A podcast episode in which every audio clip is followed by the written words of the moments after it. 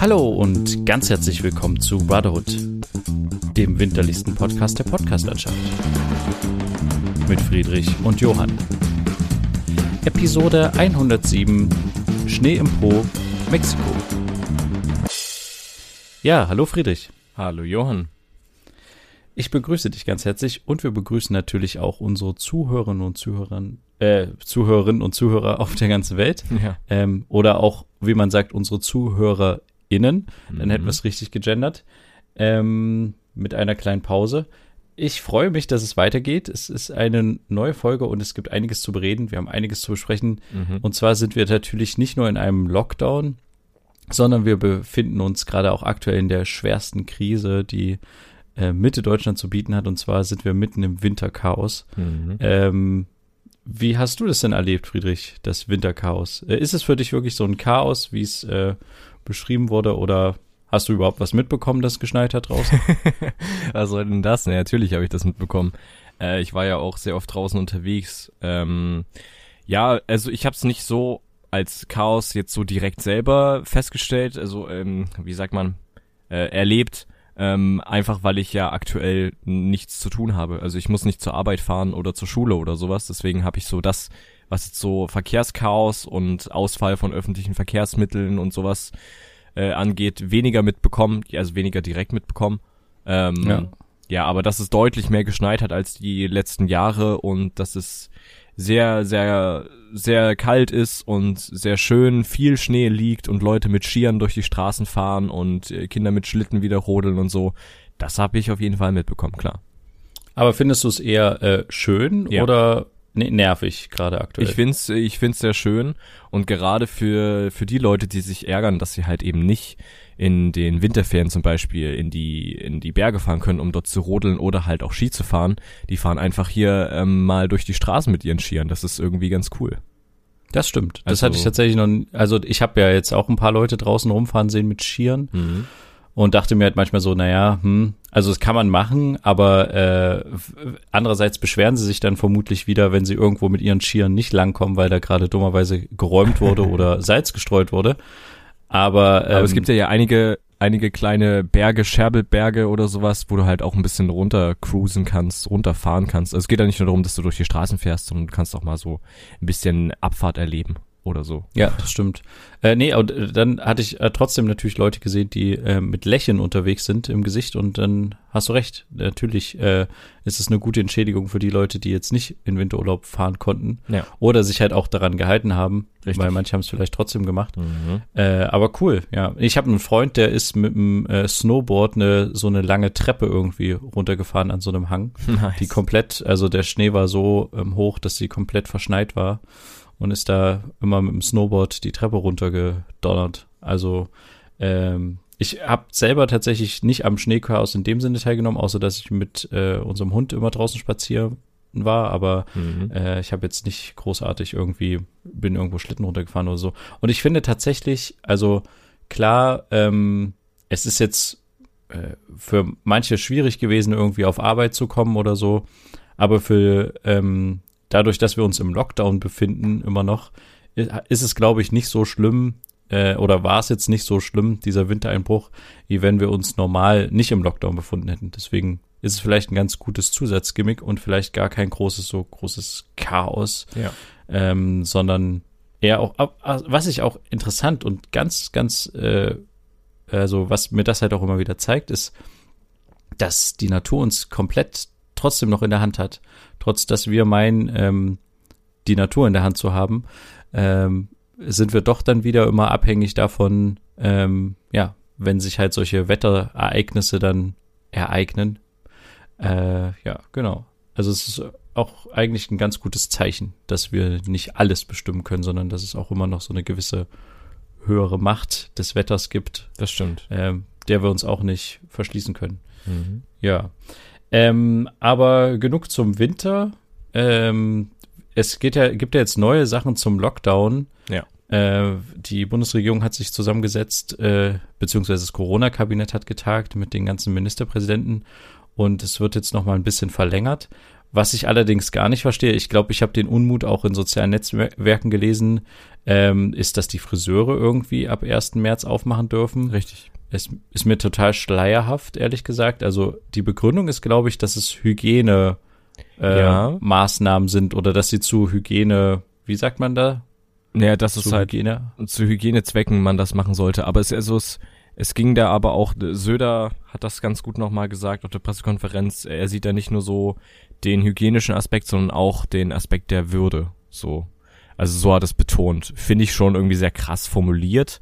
Aber klar, für den einen oder anderen bedeutet es schon was, wenn man mal längere Haare hat oder sowas, dass man dann halt sich vielleicht eben nicht als äh, der Business-Typ und der gut gestylte, was auch immer dann so ausgeben kann. Ich weiß nicht, inwiefern das, ja, aber als Würde zu bezeichnen ist schon, schon ein bisschen heftig, aber ja, so das ist dieser Aspekt. Und die Friseure gehen ja auch gerade fast zugrunde. Also die haben ja schon ähm, gefordert, dass sie schon Mitte Februar öffnen dürfen. Jetzt dürfen sie Anfang März öffnen.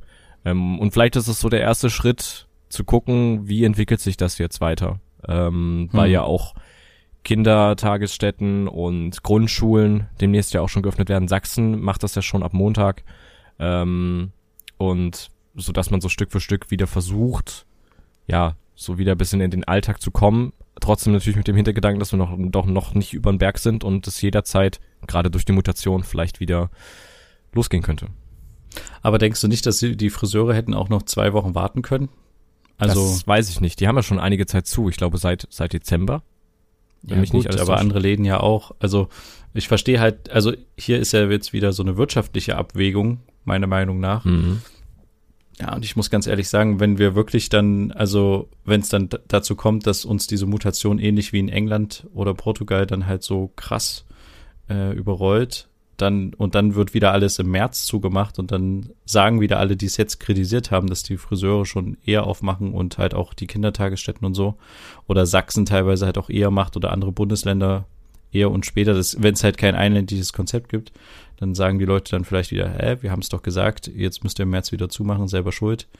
Ähm, also ich, ich bin da irgendwie so ein bisschen zwiegespalten. Andererseits denke ich mir halt auch, ähm, die Friseure werden natürlich, also wenn die den ganzen Tag zu Hause sitzen und du hast irgendwie Freundinnen oder Freunde, denen die Haare die ganze Zeit wachsen, dann ist es bestimmt mal so, dass der eine oder andere sagt, komm, ich komme mal kurz bei dir vorbei und für ein äh, 20 auf die Hand äh, schneide ich dir die Haare. Also so gesehen ist es ja ein, man versucht was aus dieser, also diese Schwarzarbeit, die es vielleicht vermutlich gibt. Also würde ich jetzt nicht unbedingt, ähm, also würde ich schon sagen, dass die gibt, äh, dass man die halt wieder ins Legale holt Es geht auch wieder in Ja, Hygienekonzept. es geht aber auch darum, ähm, dass viele Leute aus diesen Gründen, dass halt bei uns in Deutschland die Friseure zu sind, aber in den Nachbarländern eben nicht, eben Fahrten in die Nachbarländer äh, äh, äh, ja, veranstalten, wie auch immer, um da halt sich ah, okay. die Haare zu schneiden. Und das gilt es halt auch irgendwie ein bisschen einzudämmen. Also ich habe selber jetzt, äh, weiß ich jetzt aus einem näheren Freundeskreis oder so, nichts, dass da irgendjemand irgendwo hingefahren ist, um sich die Haare zu schneiden. Äh, wie in Luxemburg oder so ist es, glaube ich, äh, noch möglich. Aber äh, es scheint wohl so zu sein und auch um der Schwarzarbeit entgegenzuwirken und solche Geschichten, was du jetzt auch angesprochen hast. Deswegen geht's halt auch so darum. Und man muss auch sagen, also es gibt ja einige Geschäfte, die halt so eine Notlösung äh, ja haben, dass Leute irgendwas telefonisch bestellen können und dann vor Ort abholen können oder solche Geschichten. Sowas kannst du beim Friseur halt gar nicht machen. Ne? Natürlich gibt es noch viele weitere Läden, die das nicht machen können. Aber das ist auch nochmal vielleicht so ein Aspekt, die Friseure haben halt keinerlei Möglichkeit, so, so irgendwelche, mit irgendwelchen Notlösungen so gerade so ein bisschen Geld noch weiter einzunehmen. Weißt du? Also Ja, ja, klar, andere. Beauty-Salons etc. haben das Ja. auch nicht. Und andere Läden bestimmt aber ich auch, finde, ja. also ich empfinde das halt, das ist halt ein, man kann halt Wirtschaft, also so einem Laden relativ einfach in Anführungsstrichen helfen, indem man ihnen diese Corona-Nothilfen in irgendeiner Form zukommen lässt. Ob das jetzt funktioniert oder nicht, ist eine Mhm. zweite Frage. Aber ähm, und es funktioniert nicht gut, wie man so hört. Ähm, aber es gibt halt andere ähm, Probleme, die man halt nicht finanziell lösen kann. Zum Beispiel halt äh, die Kitas und Schulen. Ähm, und ich finde halt, der Friseur hat jetzt nicht unbedingt Vorrang vor, äh, vor Kitas und Schulen. Ich finde, das, also ich finde das halt nicht so notwendig, einen Friseur aufzumachen im Verhältnis dazu, dass äh, halt ein, ja, eine große, ein Großteil der folgenden Generationen jetzt gerade halt wirklich darunter leidet, unter den, ja, äh, fehlende Sozialisierung bei Kindern im, im Kindertagesalter oder halt auch bei Schulen oder Abschlussjahrgängen, die haben ja alle dann in den nächsten Jahren auf jeden Fall Nachteile in irgendeiner Form. Ja. Und das andere kann man halt relativ einfach, sage ich jetzt mal, finanziell ausgleichen. Wenn das die Politik deswegen, mal hinkriegen würde, klar. Aber ja, Mhm. Aber deswegen kann ich halt so ein bisschen den Aufschrei in den Medien, in den sozialen Medien auch verstehen, dass man jetzt sagt, hä, warum machen die Friseure jetzt als erstes auf? Mhm. Ähm, aber ja, keine Ahnung, vielleicht ist es auch irgendwie, wie du schon sagtest, eine Art, vielleicht ist es auch gut, so eine Art Testlauf zu haben, ja. weil man Friseure dann halt auch relativ schnell wieder schließen kann, ja. Ja. So, ähm, jetzt haben wir wieder über das Thema Corona gesprochen und was daran schlecht und alles gut ist, aber wir bleiben mal noch bei dem Guten und kommen mal zu unseren dieswöchigen äh, Good News. Vergiss Fake News, Einmeldungen und Breaking News. Vergiss das Leid der Welt. Vergiss die vermeintliche Wahrheit. Denn hier kommt Good News. Die Nachrichten, die gute Laune bringen kleinstes Chamäleon der Welt entdeckt. Ein Team unter der Leitung der Zoologischen Staatssammlung München haben offenbar in Madagaskar das kleinste Reptil der Welt entdeckt. Ein erwachsenes Nanochamäleon ist gerade einmal 1,3 Zentimeter groß. Leider sind diese kleinen Reptilien durch die Abholzung bedroht, wurden jedoch formell unter Schutz gestellt. Grüner Strom in Deutschland boomt. Laut einer aktuellen Auswertung wurden in Deutschland im Jahr 2020 erstmals mehr als 50 Prozent des Stroms aus erneuerbaren Energien gewonnen. Die Kombination aus viel Sonne, gutem Wind und einem geringen Strombedarf haben dies ermöglicht. So, das waren wieder mal ein paar äh, schöne Nachrichten diese Woche. Eine weitere Nachricht, die ja. diese Woche aufgeploppt ist, ähm, die mehr oder weniger schön ist, nee, eigentlich ist sie nicht so schön, ist das Urheberrechtsgesetz. Vor ein paar Jahren hieß es noch Artikel 17, inzwischen Artikel, äh, Artikel 13, inzwischen Artikel 17, so rum. Und äh, ja, also quasi eine komplette Urheberrechtsreform, ähm, die das Ganze so ein bisschen überarbeitet und Plattformen wie YouTube etc. dafür haften lässt, wenn Nutzer Inhalte illegal hochladen und solche Geschichten. Ähm, ja, Johann, du meldest dich? Ja, aber warum, warum ist das jetzt äh, schlimm quasi? Oder wa was ist da jetzt negativ dran? Also ich habe gehört, dass jetzt quasi der Upload-Filter kommen soll, aber ich muss ehrlich gestehen, ich habe mich dazu jetzt nicht so belesen. Also was ja, ist da jetzt das Negative? Genau, dieses, diese, ähm, dieser Begriff des Upload-Filters, der, der taucht so direkt nicht auf. Aber es ist so, dass quasi Plattformen wie YouTube eine Art Software, einen Algorithmus entwickeln müssen, der quasi diese Inhalte, die einen Urheberrechtsinhaber haben etc., ein Copyright haben, abgleichen mit dem Inhalt, der jetzt gerade hochgeladen wird. Also ich lade jetzt ein Video auf YouTube hoch und dann wird das nochmal durch einen Algorithmus gejagt, der abgleicht, sind da Inhalte aus irgendeinem Disney-Film drin oder Tonspuren, Bilder etc. Okay, ähm, ist ja aber nicht schlimm erstmal, oder? Das ist erstmal nicht schlimm. Das Problem ist, wie willst du so eine Software darauf trainieren, über diese Millionen von wie vielen Videos auch immer pro Tag hochgeladen werden, wie viele Tausende, Millionen von Stunden, Gigabyte pro Tag hochgeladen werden.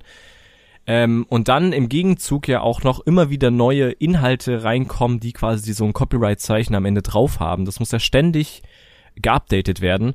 Ähm, ja, wie willst du das kontrollieren? Das bedeutet, YouTube muss sich am Ende dann irgendwie auf die sichere Seite wagen und gegebenenfalls Sachen sicherheitshalber sperren, wo sie sich unsicher sind, wo der Algorithmus vielleicht fehlerhafterweise anschlägt oder so. Und das könnte dann wiederum zu einer Art Zensur führen. Das ist so der Gedanke dahinter. Und das Problem ist mhm. auch, dass sich natürlich große Plattformen wie YouTube ähm, oder Facebook solche, ja, solche, solche äh, Algorithmen leisten können, aber kleinere Plattformen halt nicht. Und die könnten halt dadurch eventuell zugrunde gehen. Und das ist halt ja, okay. ein Problem. Und es gibt so, eine, dieser Entwurf sieht vor, dass nicht mehr als 15 Sekunden Video oder Ton eines ja, fremden Materials eingebracht, also mit eingebunden werden dürfen. Ähm, genauso 160 Zeichen Text, es ist relativ wenig, oder 125 Kilobyte Fotos oder Grafiken. Also das darf das Ganze nicht überschreiten, sonst zählt es als äh, ja irgendwie illegal. Und das ist ja, es ist, es ist ziemlich, ziemlich schwierig, zumal ja gesagt wurde, dass es in Deutschland so nicht kommen wird und jetzt ist es irgendwie da. Es muss noch äh, darüber abgestimmt werden, etc. Aber es ist, es ist schon ein bisschen, ist schon ein bisschen komisch. An sich ist mhm. es natürlich eine gute Sache, keine Frage. Wenn Leute Musik illegalerweise für ihr Video verwenden, damit Geld machen und der Urheber, der diese Musik, der Künstler, der die Musik erstellt hat, davon gar keinen Cent sieht, Ist natürlich, klar, ist keine Frage, das ist natürlich ein Riesenproblem. Ähm, aber das ist irgendwie nicht so ganz die richtige Herangehensweise, finde ich. Also hm. auch was die das Argument mit den kleineren Plattformen, die halt dadurch dann eventuell zugrunde gehen können, weil sie sich sowas nicht leisten können ähm, und dadurch halt immer Geld zahlen müssen, Strafzahlungen zahlen müssen. Das das hält dann irgendwann eine kleine Plattform nicht aus. Und es könnte wie gesagt zu dieser Art Zensur am Ende kommen. Also es ist hm. es ist es ist sehr schwierig. Wir müssen mal gucken, was da sich noch weiter dazu entwickelt. Aber so sieht's aktuell aus dass es so kommen wird in Deutschland. Naja, aber was sind denn die Alternativen? Also wie kann man quasi den, äh, den Künstlerinnen und Künstlern gerecht werden und sie für ihre Kunst entlohnen, dass sie ihnen nicht gestohlen wird, aber gleichzeitig halt auch nicht komplett die Kunstfreiheit im Internet einschränken durch diese Upload-Filter? Das ist also, halt, ja, das ist, das ist eine gute Frage. Das ist, das ist auch ein bisschen schwierig. Es gibt so ein paar Modelle, zum Beispiel auch ein Modell, dass man halt so ja, wie, wie so eine Art, wie so eine Art Flatrate für Lizenzen halt irgendwie kauft. Dass zum Beispiel YouTube bei der GEMA oder bei wem auch immer äh, so eine Flatrate hat und jedes Mal, wenn damit ein Werk hochgeladen wird, dann halt Geld an den Künstler zahlt. Ähm, sowas zum Beispiel oder schon gezahlt hat. Oder zum Beispiel, dass halt, wenn man jetzt was auf YouTube hochlädt und dann ein Lied drin hat von einem Künstler und man verdient aber mit diesem Video Geld durch Werbeeinnahmen, die davor laufen also durch Werbung, die davor läuft, die, die Werbeeinnahmen. Dann wird von diesem Geld ein Teil dem Künstler äh, quasi geschickt, wie auch immer, der quasi dieses Lied erstellt hat. Das heißt, da müsste irgendwas mhm. gefunden werden durch den Algorithmus oder so. Ähm, also so, so, solche, solche Modelle gibt's auch, aber sowas, sowas gibt es auch schon auf YouTube. Also wenn man zum Beispiel einen als Künstler ein YouTube-Video sieht, wo die Musik eingebaut ist von, von einem selber, wo man sagt, okay, der hat keine Lizenz dafür, ähm, kann man das striken, also kann man das quasi sperren, eine Urheberrechtsverletzung melden und ähm, dann werden die Werbeeinnahmen, die mit diesem Video generiert werden, voll an den Künstler gezahlt, der das quasi gestrikt hat oder an das Unternehmen. Ähm, was auch natürlich nicht nur für Songs, sondern auch für bildliche Inhalte wie Trailer oder sowas ähm, ja. zählt. Also sowas gibt es auch schon, aber wenn das automatisiert wäre, wäre natürlich nicht schlecht.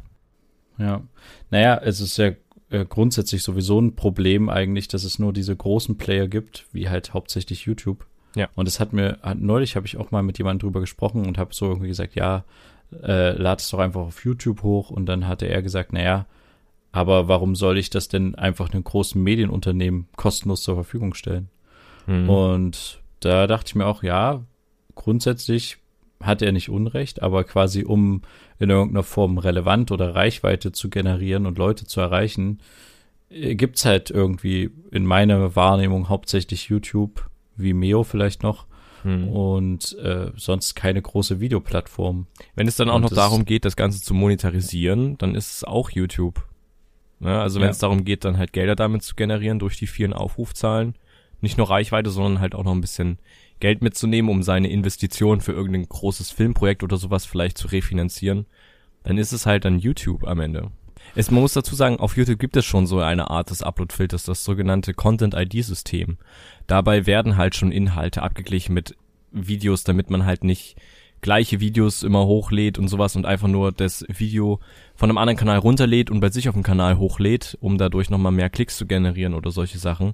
Also das gibt es schon und da sehen wir aber schon, dass es sehr, sehr fehleranfällig ist und zu sehr großen Problemen führt, führt und teilweise zur Löschung von Kanälen, obwohl es immer noch dem Zitatrecht, ähm, ja, ja, immer noch immer innerhalb des Zitatrechts, Zitatrechts ist und solche Sachen. Also mhm. deswegen ist es halt schwer, ja. dazu irgendwas Neues zu entwickeln, was halt dann wirklich einwandfrei funktioniert. Das ist eigentlich fast unmöglich, wenn du da nicht Menschen davor setzen willst. Ja. Aber apropos YouTube, ähm, da habe ich nämlich gleich was für dich. Da kommen wir doch gleich zu unseren dieswöchigen.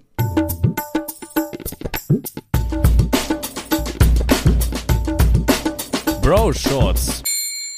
Ja, und zwar diesmal in den Bro Shorts habe ich eher eine allgemeinere Empfehlung. Ich weiß nicht, ob ich, ich glaube, ich hatte es in den letzten Bro Shorts schon mal angesprochen, aber ich muss ganz ehrlich sagen, ich finde den YouTube-Kanal vom Norddeutschen Rundfunk, ähm, wo sie immer verschiedene Dokus hochladen, ähm, ja, super entspannt mhm. und äh, total gerne anzuschauen. Also es gibt, man kann diese Dokus natürlich auch in der ARD-Mediathek finden, ja.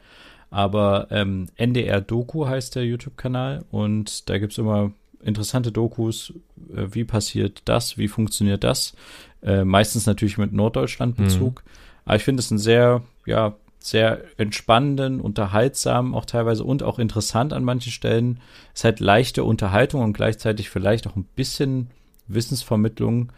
Ähm, ja, zum Beispiel einmal habe ich irgendwie was gesehen, wie äh, wieder Glasflaschen ähm, hergestellt oder Glasflaschen im Allgemeinen, äh, Glasgeschichten recycelt mhm. werden. Und äh, ja, ist jetzt keine, keine große Erfindung, die da irgendwie präsentiert wird, aber es war irgendwie schön, das anzugucken. Deswegen eine Empfehlung von mir, der YouTube-Kanal des Norddeutschen Rundfunks, NDR Doku. Okay. Meine Empfehlung ist auch ein YouTube-Kanal, also auch frei zugänglich für jeden. Und zwar ein amerikanischer Kanal, äh, Hacksmith Industries. Ähm, ich weiß nicht, ob du den kennst. Das ist ein Typ, der so ein kleines Team hat und auch eine Garage, so ein bisschen im Iron Man, Tony Stark äh, Style ein bisschen arbeitet.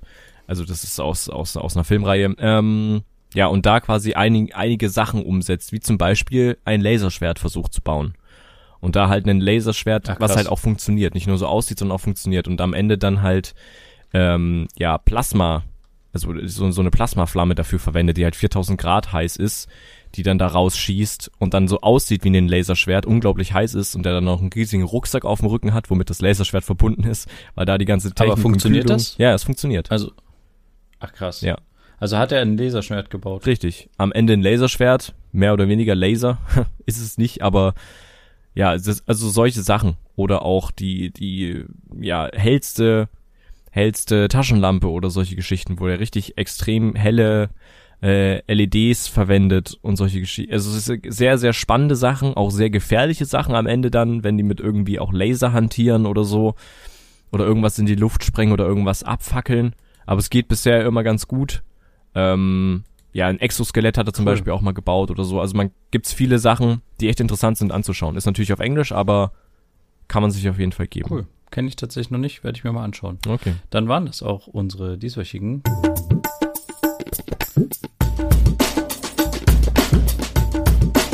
Bro Shorts.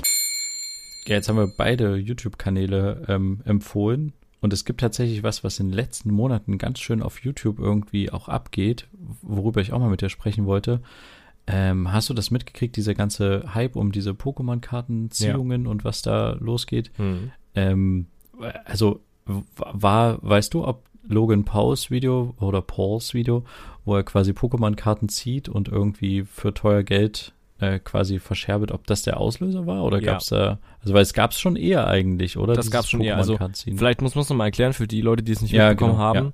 Ja. Ähm, es gibt quasi gerade so den Trend, dass man alte, also Pokémon-Karten kennt ja jeder bestimmt, so Sammelkarten, Spielekarten ähm, mit Pokémons drauf, Pokémon diese kleinen Viecher mit verschiedenen Fähigkeiten und so. Von Nintendo quasi. Genau, richtig. Ähm, ja, es gibt aktuell den Trend, dass man alte Pokémon-Karten-Packs, wo es die gab, in mehrere, mit mehreren Pokémon-Karten drin etc., aufkauft, ähm, weil da bestimmte Karten drin sein können, die selten sind. Also es gibt sogenannte Holo-Karten, also Karten, die ein besonderes Artwork haben, also besonders schön gezeichnet mit Holo-Effekt, also dass da so ein bisschen was glänzt und glitzert und so. Und die können quasi, wenn die eine gute Bewertung bekommen von einer Firma, wo man die einschickt, sehr viel Geld generieren auf dem Markt. Also es gibt dann Sammler, die diese Karten einzeln kaufen. Liegt aber auch daran, weil diese Karten, die die auspacken, tatsächlich meistens auch äh, First Edition sind, also Richtig. also Karten, die von 1996 sind. Genau, also diese Karten also sind manchmal 20 Jahre alt oder so, ja. Genau. Und äh, wenn du quasi das Original davon halt jetzt, also die Original Pack das aufmachst und dann halt diese Karte drin hast, ist sie halt, hat sie halt einen hohen Wert. So habe ich es zumindest Richtig, irgendwie genau. verstanden. Und da kann es zum Beispiel auch schnell kommen, dass eine Karte, die halt sehr selten ist, die First Edition ist, also wie gesagt, dieses äh, erster Druck oder so, dass sie dann auch mehrere tausend Euro wirklich wert ist. Also auch mehrere zehntausend Euro. Eine Karte, ein ich Stück hab, Pappe. Ich habe ich hab mal gelesen, dass äh, der Rapper Logic, glaube ich, in Amerika hat eine Glura-Karte gekauft für 183.000 Dollar. Das geht gerade noch weiter ab, dadurch, dass halt das von vielen YouTubern jetzt noch weiter hochgetreten wird. Aber genau, das gibt's auch. Also das muss ich mal vorstellen. Eine Karte, ja. also ist doch, ist doch Wahnsinn. Also ich, ich kann mir gar nicht vorstellen, dass dieser Wert, also wenn du so eine Karte kaufst für 180.000 Dollar, dass die jetzt wirklich in den nächsten zehn Jahren noch weiter an Wert steigt, sondern mhm. das also irgendwann ist ja auch mal Schluss, irgendwann ist es ja auch nicht mehr so viel wert, oder? Mhm. Also, aber ja. keine Ahnung. Der Trend Also dahin ich- ist halt, dass du halt so eine Überraschung hast. Also es ist quasi jemand, ein großer YouTuber, wie zum Beispiel Logan Paul, ist ein amerikanischer YouTuber, der immer mal wieder für Aufsehen gesorgt hat, so, der kauft einen Pack, was 20 Jahre alt ist, was nicht geöffnet wurde. Da sind einzelne Karten drinne in so verschiedenen Stapeln, die man aufmachen kann und dann sind dann da 10 Karten drin oder so und davon sind insgesamt 30 solche Packs drinne in einem großen Karton, so zum Beispiel. Und da bezahlt er für so einen Teil halt mehrere hunderttausend Euro, beziehungsweise Dollar, 200.000 oder so, ne, muss man sich mal vorstellen, für Spielkarten, für Papier am Ende. Und ähm, verkauft dann die einzelnen Packs mit jeweils 10 Karten, ähm, bietet die zum Verkauf an, an irgendwelche Leute, die bezahlen dann dafür pro Pack, keine Ahnung, 1000, 2000 Euro, weil sie halt die Möglichkeit haben, ein 100.000 Euro Glurak, also das ist ein Pokémon, zu ziehen, so.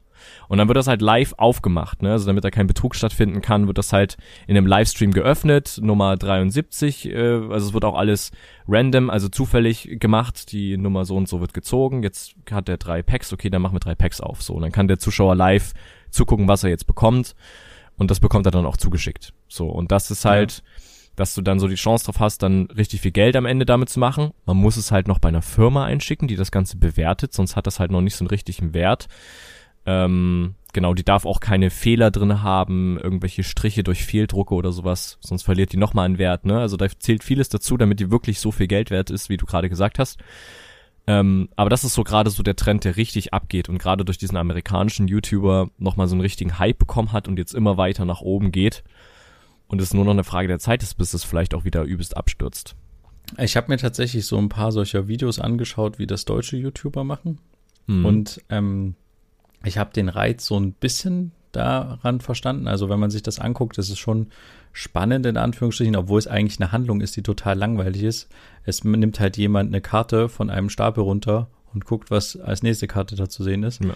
Also so gesehen ist jetzt die Handlung nicht wirklich spannend, aber ähm, ich habe mir das angeschaut und habe tatsächlich den Reiz ein bisschen nachvollziehen können. Aber trotzdem scheint es, wirkt es ja so, als würden da einige daraus so eine Art Sucht, wie bei diesen FIFA Karten äh, irgendwie entwickelt haben. Also Mhm. ich muss irgendwie so ein Pack, äh, so eine so ein Kartenpack kaufen, um da irgendwie so eine tolle Karte drin zu haben. Aber es kann ja auch eine komplette Fehlinvestition sein, Richtig. weil da halt einfach keine gute Karte drin ist. Glücksspiel am Ende. Und genau, am Ende ist es auch wieder eine Art von Glücksspiel, Mhm. aber halt irgendwie äh, ein kindgerechtes oder jugendgerechtes Glücksspiel irgendwie verpackt, ne? Ja. Also ist total kurios. Und ich habe, was ich jetzt gelesen habe, relativ frisch, dass jetzt auch McDonalds anfängt, Pokémon-Karten in sein äh, Happy Meal reinzutun oder so. Und genau deswegen gibt es jetzt halt auch einen Run auf diese, auf diese Happy Meals. Okay. Also ist natürlich auch ein guter, äh, gutes Werbe, Werbemittel, dass jetzt, dass die Leute dann dadurch halt jetzt mehr bei McDonalds einkaufen gehen. Hm. Ja, aber es ist doch irgendwie schon wieder total ausgeartet, Ja. finde ich. Es hat mit, ich glaube, de, mit dem Ursprungssammlergedanken hat das gar nichts mehr zu tun. Nee, das wird jetzt, ist Ja. jetzt wieder so ein Hype, der am Ende dann wirklich wieder totgetreten wird, bis der nächste kommt. Also alle springen da jetzt drauf auf. Leute, die auch keine Ahnung haben von diesem ganzen Pokémon-Game, kaufen halt einfach solche Packs, um halt dadurch auch Aufmerksamkeit zu generieren am Ende. Kann man denen auch nicht verübeln, ist ja klar. Jeder, der irgendwie im Internet äh, Aufmerksamkeit generieren will und die eine einfache Möglichkeit sucht, der investiert halt das Geld, weil das vielleicht auch noch steuerlich absetzen kann. Um dann ja, da weiß ich jetzt nicht so richtig. Also, kannst du Ja, schon, aber- bestimmt. aber- aber wie, wie ist denn das jetzt? Nehmen wir mal an, äh, du hättest sehr viel Geld. Ja. Würdest du jetzt aktuell, also würdest du das irgendwie spannend finden, da irgendwie 1000 Euro auszugeben, um dir anzugucken, äh, ob du da eine seltene Karte drin findest? Also spannend würde ich schon, spannend würde ich schon finden ähm, und auch Pokémon, weil ich hatte auch schon natürlich in der Kindheit mit Pokémon zu tun, klar, wie bestimmt viele von uns. Hast du noch Karten? Nee, habe ich nicht mehr. Die habe ich damals verkauft auf dem Flohmarkt. Für aber nicht so Ah. viel Geld. Ja, shit. Äh, das wäre mal Nee, interessant aber- gewesen, ja.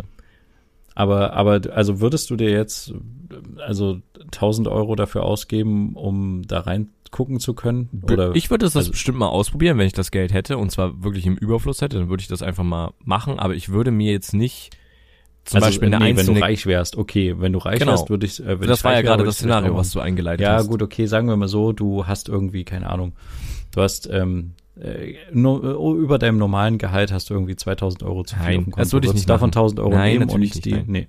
Nein, würde ich nicht. Weil ich glaube, das wird auch irgendwann platzen und natürlich könnte ich eine krasse Karte bekommen, die dann vielleicht 100.000 Euro wert ist. Man muss wieder dazu sagen, es gibt da deutsche und amerikanische Karten. Und die amerikanischen Karten sind halt natürlich viel teurer, weil die international halt viel mehr gehandelt werden als deutsche Karten mit deutscher Sprache drauf.